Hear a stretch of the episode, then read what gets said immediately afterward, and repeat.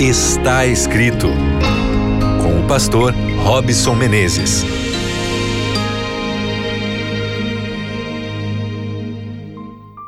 Seja bem-vindo, seu programa está escrito mais uma vez. Estamos aqui para falar sobre emoções. Como é que está o seu coração?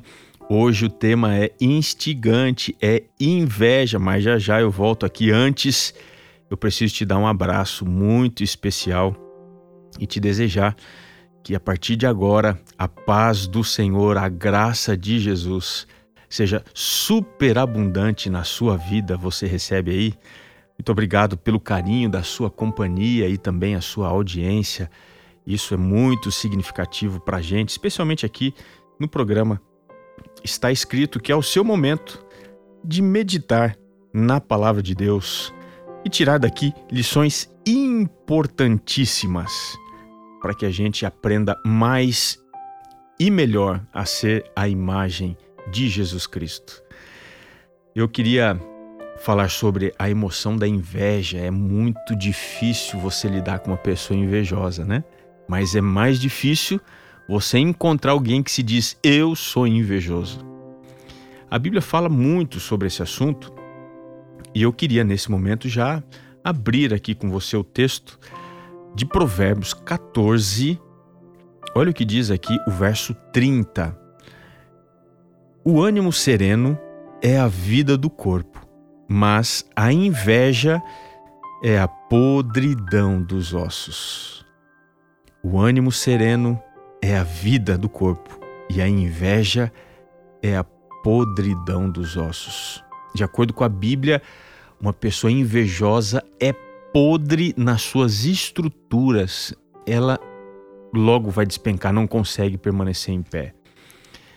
Você tem ainda uma passagem lá em Tiago 3,16, diz: Pois onde há inveja e ambição egoísta, aí há confusão e toda espécie de males. A pessoa invejosa atrai tudo que não presta ao seu redor.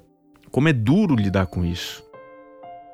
E é por isso que essa talvez seja uma das emoções mais contagiosas.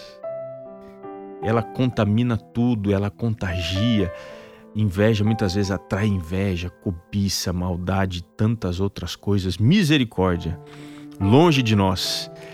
Para falar um pouquinho sobre isso, eu quero usar um assunto aqui da literatura. Um grande escritor russo chamado Dostoiévski escreveu um romance chamado o Idiota. E curiosamente, ele criou esse título para descrever uma pessoa que seria um tipo de Cristo, uma imagem de Cristo, um príncipe chamado Miskin, que vive numa cultura, numa cultura obcecada por riqueza, poder, conquista sexual, mas este príncipe não tem orgulho, não tem cobiça, malícia, inveja, vaidade ou temor ele se comporta de uma maneira tão diferente que as pessoas que convivem com ele não sabem o que pensar dele. Confiam devido à sua inocência e à simplicidade que ele demonstra, mas para eles fica muito evidente que a falta de outras motivações faz com que as pessoas cheguem à conclusão de que ele é um idiota.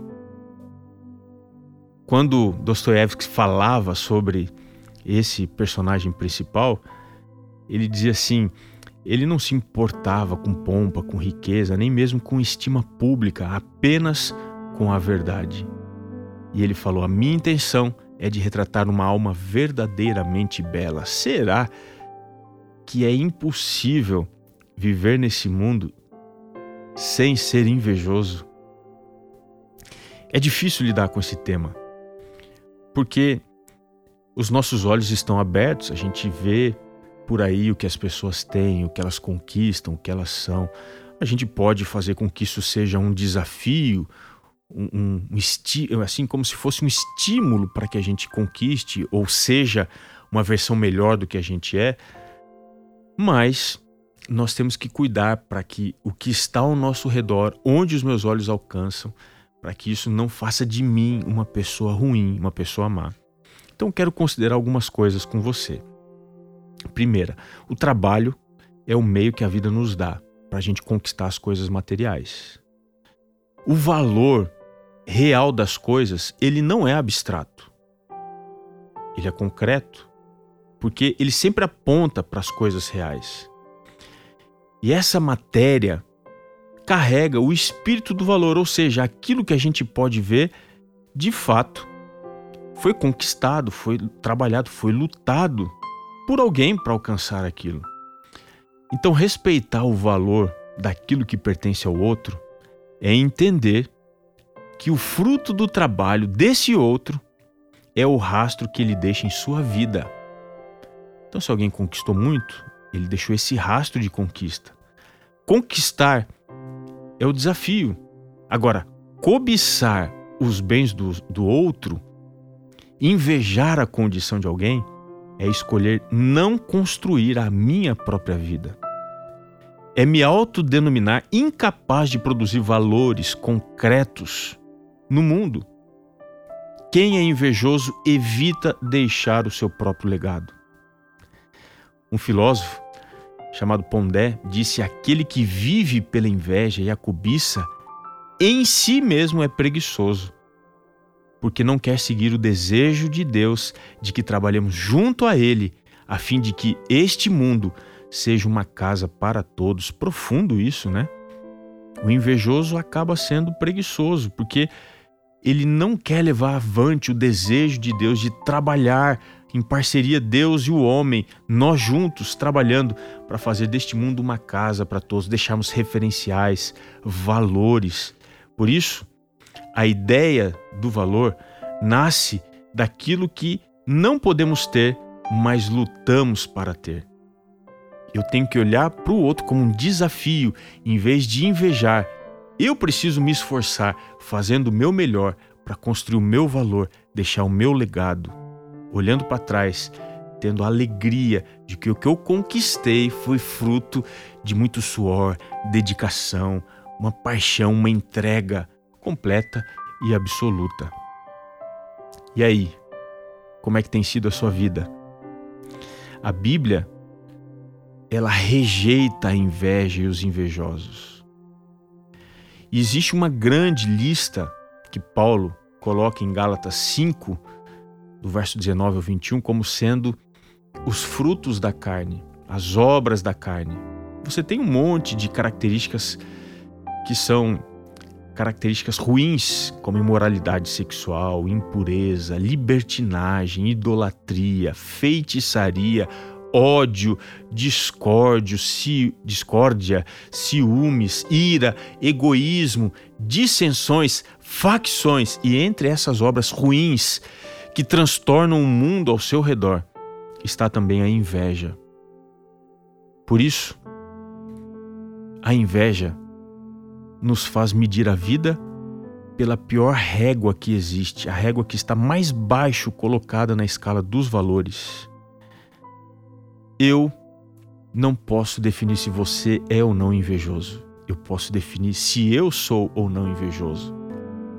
Se mais do que inveja eu tenho agido em cobiça, em coisas do tipo, o meu desafio é olhar para dentro de mim e pedir: Senhor, me ajuda a deixar um legado, a deixar um rastro que aponte para valores, que sejam valores nobres, que eu construa uma vida bonita e as pessoas, ao passarem por ela, entendam que ela é uma inspiração.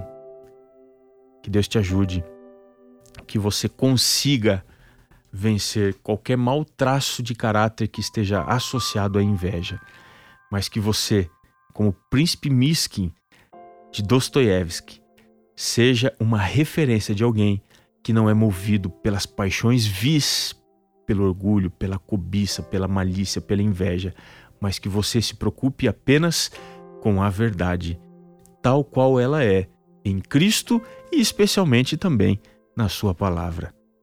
Vamos orar comigo, Senhor. Muda o nosso coração para que sejamos plenos em Cristo, te pedimos em nome dele, o nosso Senhor e Salvador. Amém. Um grande abraço para você.